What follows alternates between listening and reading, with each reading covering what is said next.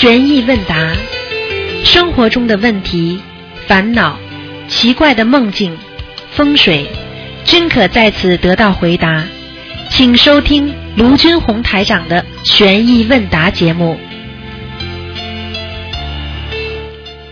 好，听众朋友们，欢迎大家回到我们澳洲东方华语电台。今天是二零一六年的一月二十四号了。那么今天呢，也是初十五，希望大家多多的啊那个拜佛，多多的那个念经啊，吃素。好，下面就开始解答听众朋友问题。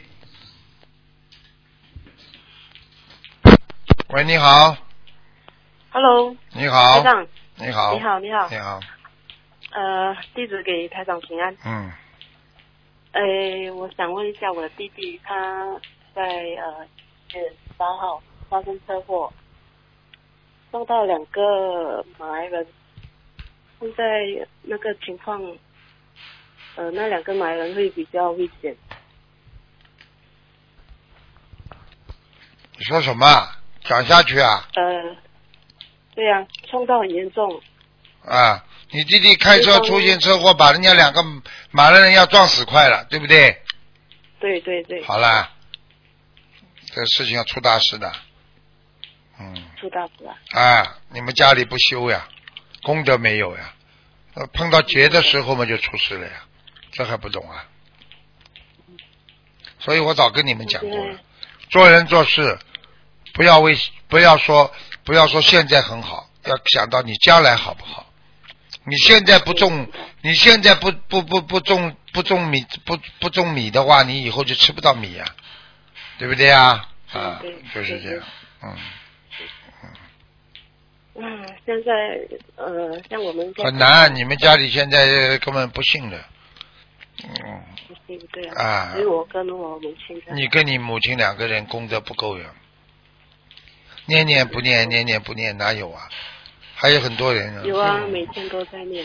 每天都念嘛，帮他念经呀，希望那两个人不要死掉呀，死掉嘛，你弟弟会出去要要要坐牢的，对啊，对啊，我知啊，就是这样了，明白了吗？明白明白。啊，那我们就要怎么做啊？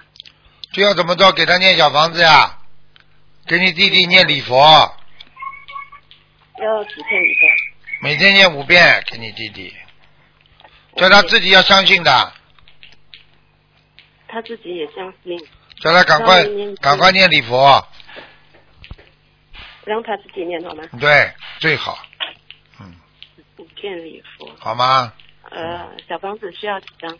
小房子啊，小房子需要很多，很多，小房子需要至少需要六十张，嗯六十张。嗯，我已经许愿四十九张，给他加到六十张，嗯，加到六十。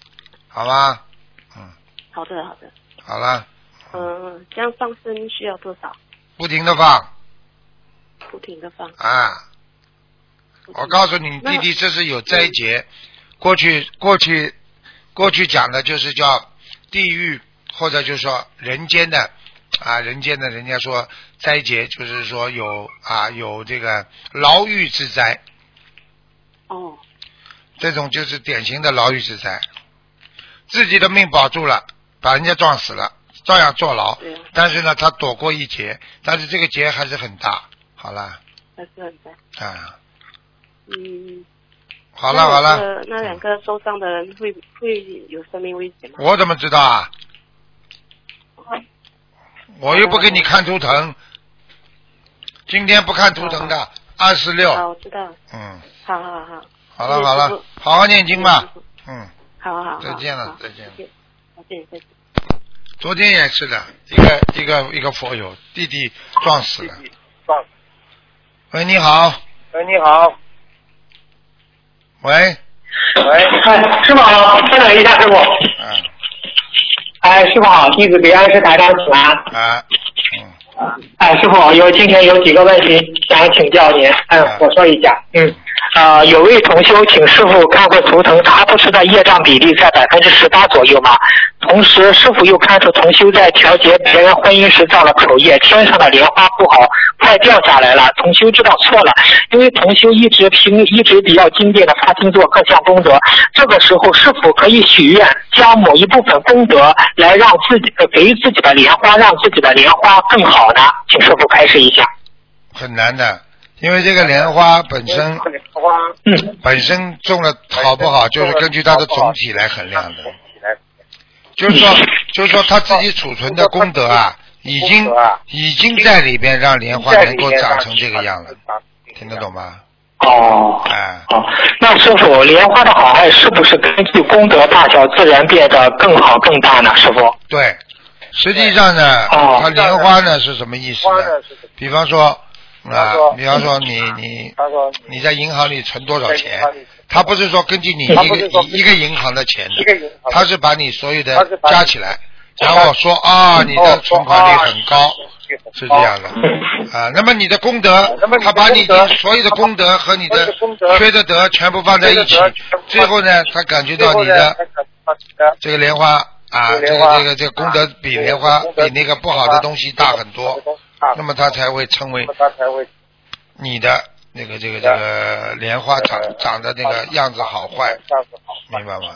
嗯，哦，明白明白，就是而不是靠自己许愿可以转化的这个莲花的大小，是这样吗？师傅不？是已经因为莲花的大小已经把你的功德包括在里面了呀。嗯嗯嗯。嗯，哦，明白了，明白了。好，谢谢师傅慈悲开示。师傅，下一个问题，师傅，我们讲缘分，缘分，这个分是什么意思呢？请师傅开始一下。分嘛就是分子结构呀。我就讲一点嘛，你就知道了。你比方说你电视机这个荧光屏，它又不会一个一个点这么亮的了，它是根据每一个分子、一个原子、一个分子、一个电子，加了这么多加在一起，它成为一个荧光屏的闪亮点的，明白吗？哦，明白了，那么。这个份，，这个份就是说你有这个份，一份、两份、两份、三份、四份，你的份很大了之后，大了之后对不对？你才哎会对对对。才会成为这个圆的呀。啊，哦，明白了，明白了嗯，谢谢师傅慈悲开示。下一个问题，呃，师傅，我我我说话您听得清楚吗？我听得你那边不是很清晰，对啊就是，因为我有回音，我现在跟你讲话，我的声音过来有回音，我听你很清楚。听你很清楚哦，好的好的，呃，师傅，下一个问题就是孩子的姓氏跟着父亲姓，或者是跟着跟着母亲姓，是不是跟着谁姓承担的这个家族的的福报业障功德就会多一些呢？占多少比例呢？请师傅开示一下。赚了至少六十，哦，六十。哎嗯，就是说嗯。这个人，比方说夫妻夫妻两个人离婚了，哎那么如果这个爸爸爸爸的家族里边有很多的业障，你孩子信了他的，那你孩子就得帮家族爸爸家族担着很多的业。嗯。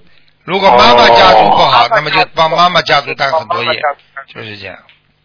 哦，那你孩子的姓氏一般是主要是哪一个家族相对来好一些，跟着哪个家族姓，这样就比较好，是对是这样吗？师傅？对对对，有的人呢，虽然离婚了，只要不改嫁，他让孩子还是姓过去老公的姓，那没有关系的。那没有关系。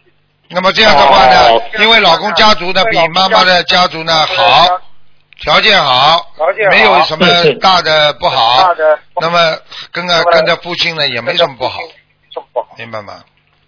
哦，明白了，明白了，谢谢师傅慈悲开示。下一个问题，师傅，有的人报应就是当下就报了，报应报应期很短，但是您看头疼，看到有的人报应较长，到晚年甚至下一辈子才报，请问这个报应的呃应期长短是怎么决定的呢？啊、为什么人的报应周期嗯那么差距那么长？这个周期的长短对于这个果报有什么影响呢？请师傅开示一下。实际上这个当然有影响，因为要看你这个报你自己做的这个事情受报这个这个因缘的那个成活率啊，用现在话叫成活率。比方说你今天杀了人了啊，对不对？你不能让人家活了，那你人家马上就反弹了。对不对？对对对。现报了，对对对。啊，是这样。嗯。如果你今天阴人家一下，你没有伤害到别人，没有伤害到。对不对？那么你这个报应就比较慢。如果你今天阴人家一下，伤到人家的一辈子了，那么人家呢伤到最后呢还没结束呢，还在受你这个阴的，在在受报呢。在在受报那么他要等到你这句话的影响，让人家全部结束，那么才会给你回报。举个简单例子，举个简单例子你把人家夫妻拆了，那么这个女的因为离开了这个男的之后，一直在受苦，对不对？那么受苦受苦受苦，他这个苦还没受尽的时候呢，这个挑拨离间让他离婚的人呢，还不会受报，要等到这个女的苦受尽了，明白了吗？最后哦才给他总结，你一共害了他一辈子，还有多少的啊业障，然后再给他报。哦，明白了，明白了。好，明白了。好，谢谢师傅，谢谢师傅慈悲开示。师傅，下一个问题啊，就是有个同修做梦梦到一个桥上前面是一个宫殿一样的房子，烟雾缭绕，桥两边是莲花。这时有个意念说，这里都是一五年一月槟城法会拜师的莲花。同修看到莲花很少也很小，像大部分都是花苞花苞花嗯朵，就是花苞没有开，叶子也很小，河面上只有稀拉拉的几片叶子。做梦的同修并不是槟城拜师的，请师傅开示一下，这是真的吗？真的，嗯。哦，所以有些人跑过来拜师，他的目的不纯，他纯。粹是为了得到师傅给他一点加持，没用的。没用的。这种人很可怜的，他根本不应该这么做的。你看看看，天上给给我们心灵法门这么多的莲花池，但是莲花种不上去啊！种不上去啊。你看看冰城拜了几千人呐，就这么稀稀拉拉的，像个拉力头一样的。哎是呦，他看到他看到这些莲花很小，也很很少，也很小，就是花苞还没开，叶子也很小啊。，说明这些人拜了师的人根本没有好好的修心学佛，修学佛没有好好的修心学佛哈。嗯，不精进啊，有什么办法了？不精进啊，嗯。啊，不精进哈，哦，嗯。哦，谢谢师傅慈悲开示。下一个问题就是在师傅问答中，师傅不是针对一个师兄单独开示，说他可以念冷言咒。师傅说冷言咒和观世音菩萨的另一个法身有因缘。请问师傅，菩萨的每个法身不同，他们创立的法身也可能，他们创立的法门也可能不同，是这样吧，师傅？是的，真的是这样的。哦，这个说起来就是非常非常非常的复杂，这个要讲佛法的，这要跟你们讲佛法的。因为今天你这个电话有点回音，我讲话有回音，嗯啊所以下次再跟你讲。这个只能跟你讲一点点，就是说，举个简单例子，它法身是什么意思呢？是一个政策，比方说啊，一个政党，它是无形无相的，对不对？对不对对对对。啊，那么每一个每一个政党，它有很多的政策下去，那么这些政策呢，嗯落实到每一个部门，是不是不一样的？它不一样的，不一样的。了好了嗯好了，就这个道理。好的，明白了师傅，师傅这边，嗯，师傅我这边有回音，我换个耳机吧，师傅。嗯啊嗯，我试一下。嗯。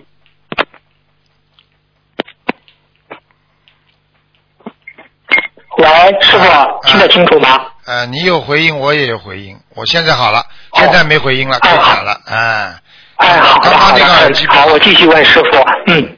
就是说是，呃，师傅不是您不是开示过可以放生鱼子吗？请问放生鱼子有季节限制吗？就是现在冬天了，河都结冰了，我们放生鱼子，把冰凿开，这种情况可以放生鱼子吗？会成活吗？请师傅开示一下。那天礼拜一的话，我们青年团秘书处问师傅这个问题了。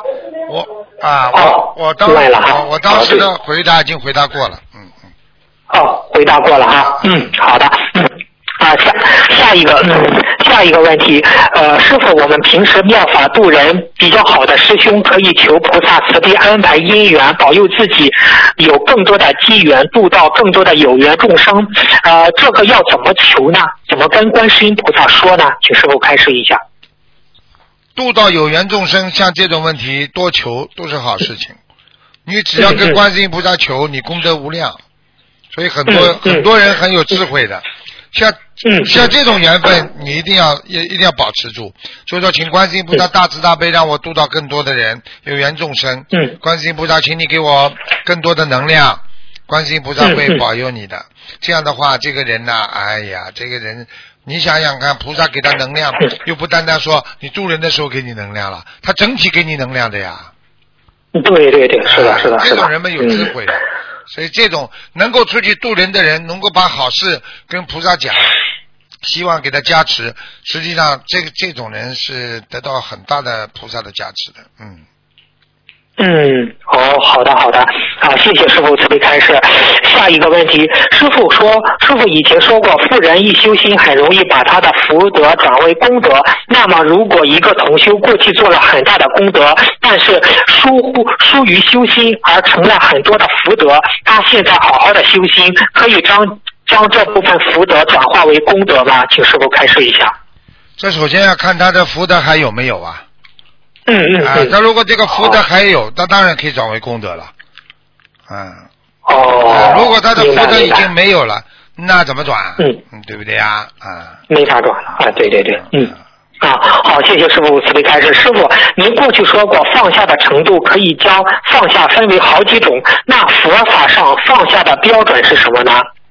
佛法上放下的标准也是要看你的呀。你一般的放下嘛，你能够放得下嘛，你能够成为天人呀。啊，嗯如果你学菩萨，完全放下了自我了，完全成全众生了，那你就是菩萨了，这个放生就大了。所以很多法师为什么呢？法师为什么他放下了呀？他把家庭放下了，他他是放下了他自己的家庭，放下了他自己的钱财，放下了他自己的婚姻。那么他这样出来修自己，对不对呀？啊，他也是一种也是一种放下。但是很多放下呢，有的是放下自己，有的是把自己放下之后再去放下自己所有的一切去救度众生呀，那不一样概念的呀。啊不一样概念哦放下，你看这个下字就是往下跑的呀。放下的意思下跑啊，你看菩萨放下自己了，所以菩萨嗯把自己放掉，为什么？把自己在天上这么好的日子不过，他下到人间来救度众生呀，吃苦呀，啊，对对不对呀？是的很多干部，对对对。很多干部在在在在在在很多的部委里边，他为了啊把下面的事情搞好，他放掉嗯自己这么好的位置，到下面去跟群众打成一片，不就这么嗯放下吗？嗯，是的，是的，是的啊。嗯，好，谢，好，谢谢师傅慈悲开示。师傅，我昨天不是问头疼有一个呃五七年的鸡，问他他念的小房子质量怎么好好吗？师傅说他念的蛮好的。嗯，我我再分享一下，他他他就是说他念经质量。就这么好，师傅说他蛮好，他他有这几点，请师傅开示一下吧。第一点，他说是一要用心念，第二用耳朵听自己，就是一一一定要耳朵听自己内心念的声音，就是用耳朵听。三呢是用鼻子吸气，用鼻子呼，那吸气时也要念经。四呢舌尖要动，舌尖动代表发音，就是发发出声音。是否这四点，嗯呃，他分享的这四点，嗯呃如理如法吗？对吗，师傅？他他这刚刚说的这几点呢，应该说前两点是没有什么质疑的啊。嗯嗯嗯啊。没有什么。哦他问题呢就是关于舌尖的问题呢，这个我觉得是自然的，因为念经啊太，自然的。啊，念经呢，其实人的舌头有长短的啦，啊。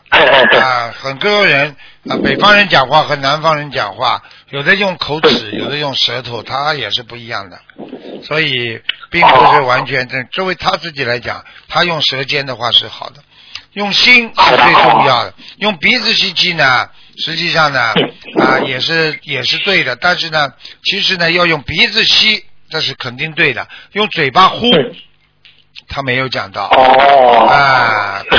吐故纳新哦明白了，没有。啊，推陈出新，吐故纳新。实际上，用鼻子可以吸得很深，对你的肺特别好。呼出去的时候呢，你可以慢慢的由嘴巴呼出去，哦，明白明白明白。嗯好，谢谢，谢谢师傅慈悲开示，谢谢师傅慈悲开示啊。嗯，下一个问题啊，就是说师傅啊，求一件事情所需功德的大小，是否是取决于此事所存在的阻力的大小？而阻力往往来源于业障，也就是此事所存在的业障的大小。因此，求一件事情的本质，也就是用功德在消除业障。这样理解对吗，师傅？嗯，对啊，基本上就是这样。你要想消除某一个消除某一个业障，你实际上实际上就是要有功德来消呀，你没功德怎么来消呢？对不对呀？啊对对对对对，啊，那师傅就讲起来有一个事情，就是我们所做的事情，并不能保证它都是功德，而这个功德宝山神咒，就是把这些善事善德转化为功德，这样这个功德宝山神咒是不是就是我们呃积累功德的一个非常好的良药啊？是这样吗，师傅？嗯，但是里边还是有问题的，因为你做的善事，你做的善事如果已经善报掉了，那你就没有宝山神咒念了也没用啊。哦，那他这个善事善报一般是多少周期这样报掉？还是不是如果每天做善事善德，是不是每天念这样就容易把功德积累起来？是这样吗，师傅？对呀、每天做善事的话，对对不对呀、每天就做善事的话，你少求，功德就聚集起来了。你求的很多，你你善事做的很多，你很快功德就没了，善事都没了，嗯。明白吗？哦，明白了，明白了。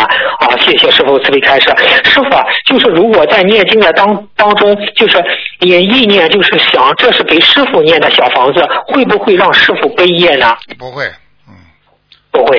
嗯，哦。他说是给师傅念的小房子的话，他还得到加持呢，嗯。嗯，明白明白。哦，好的好的，嗯，谢谢师傅慈悲开示。嗯。啊，行，下一个问题，师傅啊，就是说保持初始心，心中多想着众生，多多弘法度人，多为众生吃苦，多带众生受苦，肯定会得到菩萨加持，这样心会越来越清明，越来越见百姓，自然不容易退转，是这样吗，师傅？嗯，对的，是这样的。嗯，哦，好的好的，嗯。啊，谢谢师傅慈悲开示。师傅，一个人发愿在人间要成为人间菩萨，需要具备哪些条件才有资格发这个愿呢？请师傅开示一下。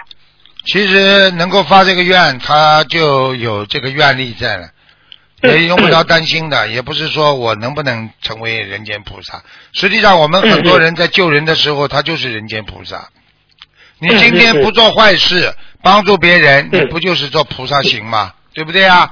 你今嗯天，对对对你今天帮助众生了，你不就是菩萨吗？怎么叫不能做啊？任何时候都能做。你发愿的话，只不过你要精进，要努力，必须时刻管住自己。而不发愿的人，那么经常做菩萨行也是好事情。发了愿的话呢，那必须要做菩萨行，就是这两个不一样。哦，明白了，明白了嗯。好、谢谢师傅慈悲开示。下一个问题就是慈悲心和性格有关系吗？比如一个人觉得自己有慈悲心，但是别人觉得他没有慈悲心，他是应该改变他的性格和表达方式，还是应该增强他的慈悲心呢？请师傅开示一下。双两者都重要，又要慈悲心，又要改变性格。因为你的性格不慈悲，所以你必须要改变。因为你的性格造成了你很多的慈悲心不能尽尽淋漓尽致的发发发出发出来，所以让人家感觉到你没有慈悲，所以这已经是不慈悲了。哦，明白了，明白了。好，好，谢谢师傅慈悲开示。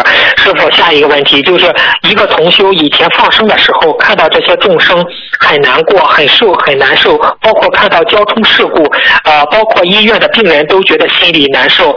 现在觉得这些都是因果，啊、包括看到别人受难也是觉得这是因果，就嗯就不知道这样是境界提升了，他这种心是境界提升了，还是没有慈悲心的了呢？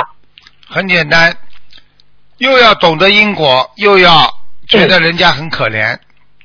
嗯。你不能说你知道因果你就不可怜人家，啊，是对不对啊？是是是，是 我也，哎呀，这种心怎么去加强呢？就是包括弟子也是觉得，有些人不是受苦，咱觉得很可怜，但想了想，哎呀，这都是因果，他前世造了业，或者是做了不好的事情，今世受这个果报，又觉得他不苦了，不可怜他了，师傅。不可能的，不会的。嗯，哦你觉得你举个简单例子，对不对啊？嗯妈妈天天叫这孩子当心点，当心点，这孩子帮摔一跤，摔得头破血流。你说妈妈一边给他扎伤的时候，一边会不可怜他不啦？一边说了，哎你看我跟你讲了多少啊？不是因果吗？我跟你讲了讲了，你就是不听。你看摔了吧，摔了妈妈会没有慈悲心的。这种话都是找出来的理由，不能说因为你懂得因果就没有慈悲心啊，明白了吗？嗯，对对对，哎明白了明白了。哦，好，谢谢师傅慈悲开示。啊，师傅，嗯，就是说是这个。就是白话佛法中不同的篇目对师傅的法身、报身、化身的含义阐述很多，有些同修不能很好的理解，请师傅给我们详细开示一下法身、报身、化身的含义吧。呃，没太多时间，因为这个我在、哦我在曾经在那个白话佛法，我我我不记得第几册里面都讲过啊，了。也讲过讲过。啊嗯啊，所以这个东西哦在在电话里要讲很长时间，这是一种开示，好吧？哦好的没有太多好的好的时间讲，这个一讲几个小时，一天两天都可以讲。是是是，对对，确实是这个非常多，这个一讲的话，嗯。嗯，嗯，好的，下一个问题，师傅，同修在佛台前发就对天发发誓，一定要好好改毛病，用佛菩萨的标准来严格要求自己的身口意。从修下决心改毛病，得到了菩萨的大加持，但还是希望开示一下，平时持戒需要注意哪些问题呢？其实持戒就是一种守戒，持戒跟守戒的意思一样啊。嗯守戒呢，就是要守住自己心，不要让自己的心呢散乱，不要让自己的心呢去放纵、放欲自己嗯不应该做的事情。这就是叫守戒。嗯守戒就是说哦能够克制自己啊，不去嗯被外外层所染，它也叫守戒，明白吗？嗯嗯实际上，守戒就是最好的一种精进的方法。因为守戒的意思呢，就是用开汽车来解释吧，就是开车你要当心前后左右速度，当你所有的都守住之后，你往前开，你才不会走偏的，就这个道理啊，明白吗？哦，明白了，明白了。好，谢谢师傅慈悲开示。师傅，呃，下一个问题就是说，你你这个，你你你把嘴巴离了话筒稍微远一点点，有点哦，好的爆。好的。嗯啊啊，你讲。啊，师师傅，就是弘法弘法过程中，有时难免背业。为什么同样几个同修、几个师兄一起去弘法，有的背的多，有的背的少？请问师傅，背业多少是根据师兄们的愿力、发心、自身能量和弘法当中有不当的地方等有关吗？请师傅开示一下，哪一方哪一方面占主主要比例？除了多画小房子外，还有什么巧妙的方法化解呢？请师傅开示一下。这个嘛很简单，根据每个人的嗯愿力和业力，就两力啊。这个两力是完全因为你今天愿力我一定要救他，那么这个人很容易被业的。还有一个力呢，你今天这个人有有愿力，没有这个没有自己的这个这个这个能力，就是我们说嗯你没有这个自己的那个啊这个啊就是这个能量啊前世的根基啊，你没有这个嗯你没有这个法力，所以你就很难救到人家，所以很容易惹惹上身的。所以最好的最好的方法呢，就是呢，不要帮助别人呢，一定要啊，要要要要要适可而止。如果你觉得这个人能救的就救，不能救的你不要不要拼命的去弄，拼命的弄弄到最后的结果就是你帮他背。那么有些人为什么背不上呢？因为有些人呢很简单，有些人他的能量大，鬼看见他根本不不敢来找他，嗯嗯嗯。这是两种。哦，所以，但是呢，有些人能力大的人说，我一定要救他，那对方就好了，就已经背好了，哎，对不对呀？对对对那个消掉对对对啊。然后呢，用什么方法呢？能够啊不背，就是一个要控制好自己的能力，第二个呢，嗯就是自己呢要多念多念经，自己增加菩萨给你渡人的能量，啊，这样的话可以化解很多的冤结啊。哦，明白了，明白了。好，谢谢师傅慈悲开示。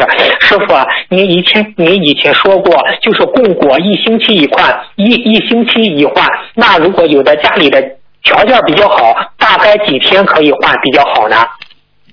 都可以。如果你两三天换一次都可以，都没问题都可以啊。哦，如果你是一谢谢师傅。如果你是个家庭主妇，没有事做，你想多做功德，你天天换都没关系。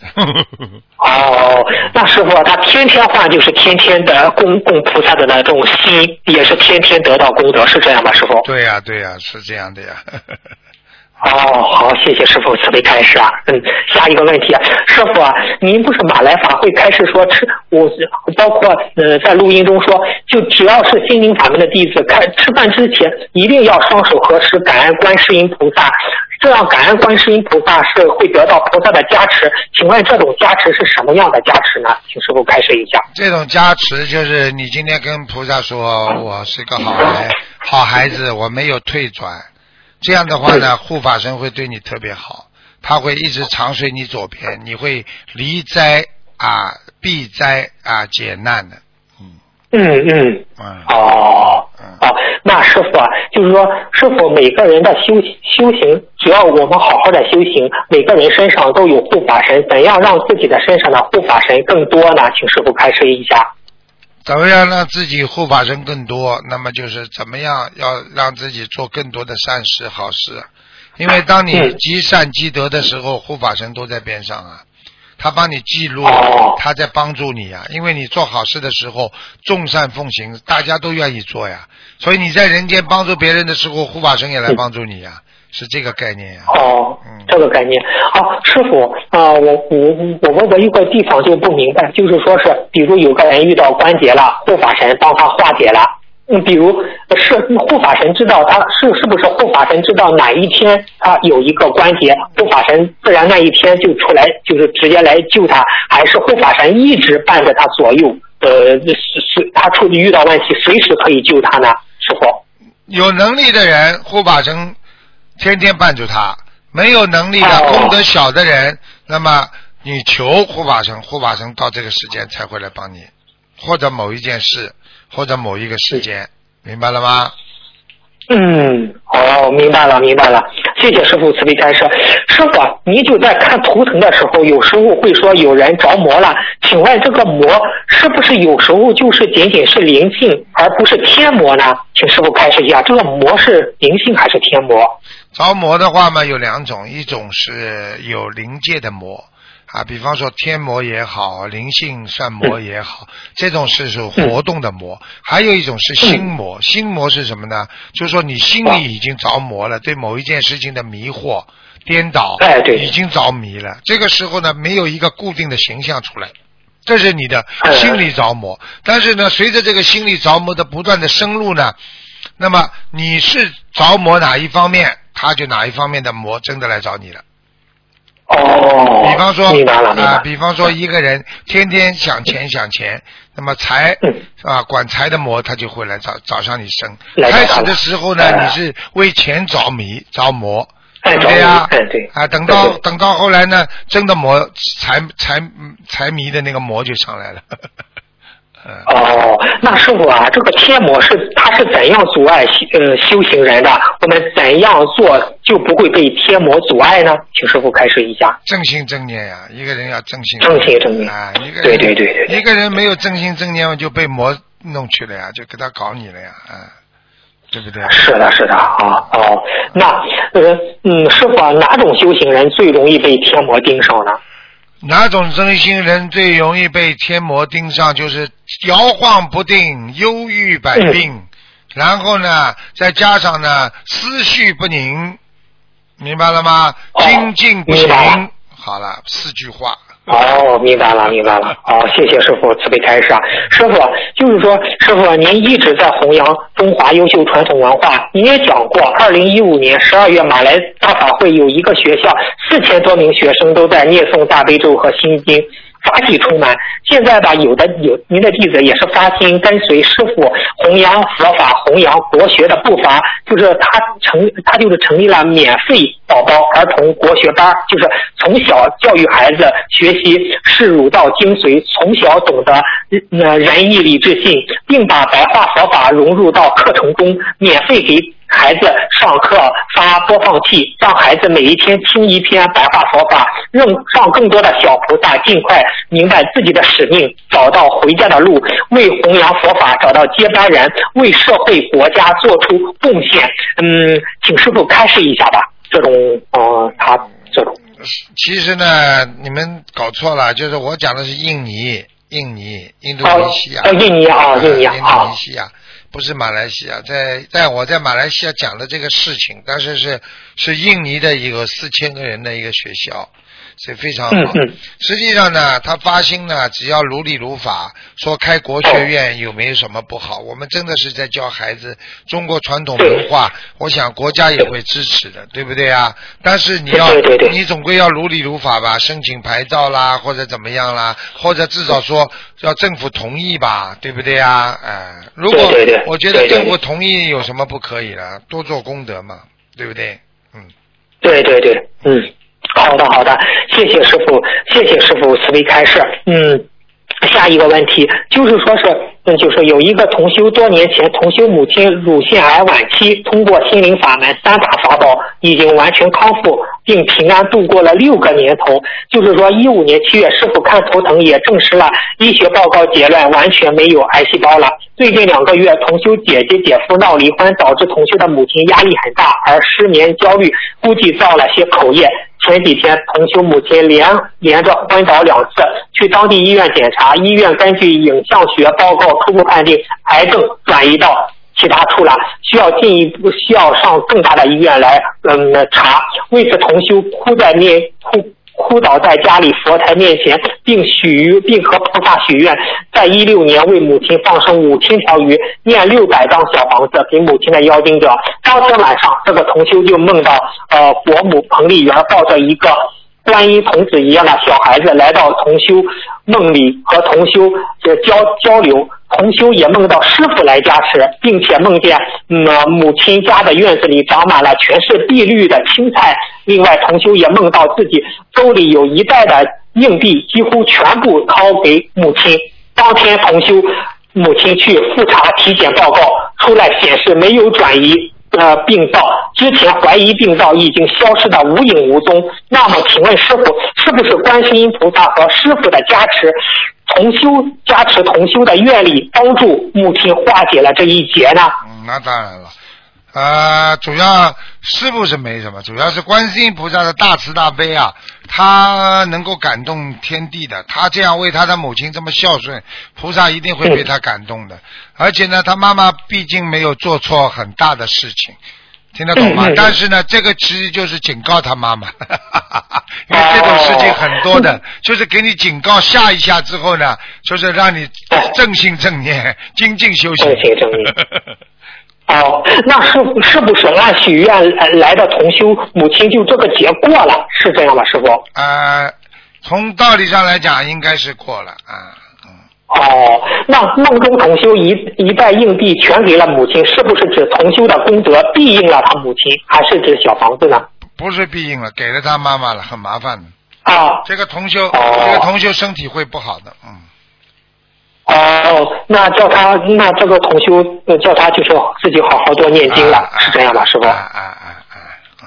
哦，好的好的，嗯，谢谢师傅慈，谢谢师傅慈悲开示。那今天的问题先问到，先问到这，感恩师傅，感恩观世音菩萨，谢谢您。嗯，好好，再见再见。再见，嗯，再见。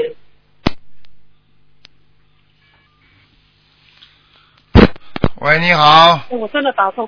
师傅好，师傅好，师傅你好。你好，你好。师傅啊，我想请问师傅，我有一个同修，他刚刚啊把他去那个印刷厂把那个大悲咒印好了，过后呢，当天晚上啊，他把那个大悲咒拿回家的时候，当天晚上他梦见那个大悲咒的字模糊掉了，请问代表什么？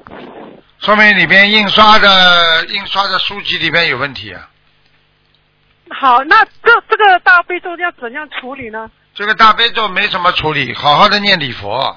可能我估计啊，我估计他千万不能印印东西，千万不能练财，这个报应现在非常大，嗯。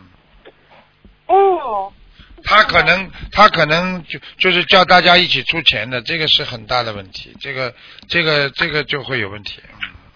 哦哦，还有也是这位同修哈，他他前几天他有一个同修叫他去帮忙处理他的那个货仓。然后完完了过后，当天回来，他梦见说他啊、去那个停车场开车，就把打开那个后后尾的那个车门的时候，他看到一只胳膊，那个胳膊里面长满蚂蚁，他嗯看到这样，他就把那个胳膊丢掉。完了之后，他又开另外一另外一扇门，又看到一个头，嗯。那个头里面也是长满了那个蚂蚁，他又把那个头颅丢掉，他过了就吓醒了。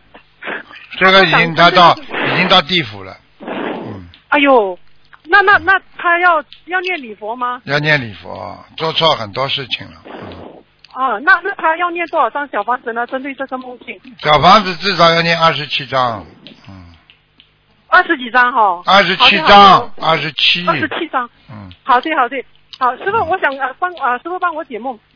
啊、我梦到有一个同修，他在梦里面，这个老人家也是七十六岁了。他梦里面他他的那个他的老伴告诉我说他他他已经改名字了，然后呢，他以前所做的所有的那个文章，他写文章都已经改名字了。所以现在，请问这个梦代表什么呢？是这个老人家，因为他已经七十六岁了，需要改名吗？还不是改名字说明他要当心了，他的节气节气到了，嗯，节气到了。啊，哦，嗯，那那那就是放生延寿。放生延寿，哎，哦，好的好。之后我前几天我有梦到哦，我好像呃我上了我在我在上课，那个老师进来了，当时呢我我我就跟我女儿坐在一起嘛，然后我们我的桌子上有一本课本，啊老师说要检查检查那个功课，好，然后他就来到我前面说要检查我的功课，然后老师说啊你做的很好，我我当时我就不解嘛，我说老师为什么说我功课做的很好？我就打开我的课本一看，课本里面呢有就是有一幅图画，我就什么都没看到，我就看到有一个南极仙翁的图在那边，完了这个梦就没了。这个这个代表什么呢，师傅？这个很简单，你跟南极仙翁曾经有缘分，有菩萨保佑你，所以你自己更更要好好修行。好的好的，因为当天其实我做梦的那一天早上，我本来是打算去放生的，所以我会不会是因为这个跟放生有关呢？有关系的，嗯有关系，是它会代表延寿啊，师傅。嗯，好好努力了，好吗？这个东西好的不要好的去讲，嗯好的好的，师傅你等一下，有一位同学要跟你说话。嗯。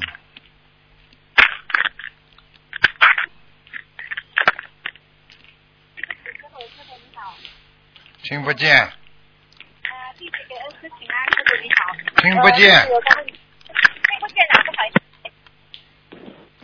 师傅听到吗听到了，讲吧。？Hello，啊，师傅，呃，有个同修，就是 A 同修梦到 B 同修在梦里摸摸弟子的胸部啊，看到弟子的胸部是平的，然后那个做梦的 A 同修也感觉我的胸部是平的，这个是什么意思呢？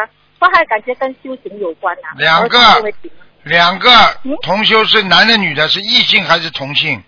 全部女的，包括他是啊，就是说这个女啊，那很简单了要记住了嗯，要记住了女同修当中思维当中出现问题，什么？跟他要保持距离。你也说都是女同修嘞？女同修没有同性恋的，哦，听不懂啊？哦，对，哦，知道知道，保持距离，因为在意念当中已经有了，啊，现在就等行动了。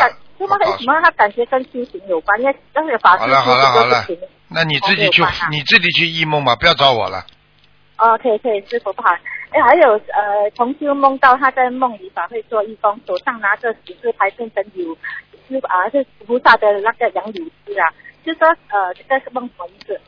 菩萨加持，好了，哦，是菩萨加持啦。嗯，哦，OK，还有弟子在呃，这个在十二月在呃去马来西亚法会回来的时候，就梦到师傅在梦里，呃，跟弟子弟子就问师傅我的名字罗金珍好不好？人师傅跟我讲说好像说不错，可是弟子就要问师傅说罗金珍不是说做什么都金珍，这个名字 OK 吗？师傅这个梦是说名字好啊嗯，可以啊，好了，，OK 啦。嗯，哦，OK，这样就是这样。呃，还有师傅，嗯，医生，好不好意思啊？好了，不要没事情想出来问没。有了，没没没什么好了呃嗯啊问题了，让师傅感恩你哈。好，再见，再见新。加坡法会见，好高师，再见。傅师傅，嗯，拜拜，再见，再见。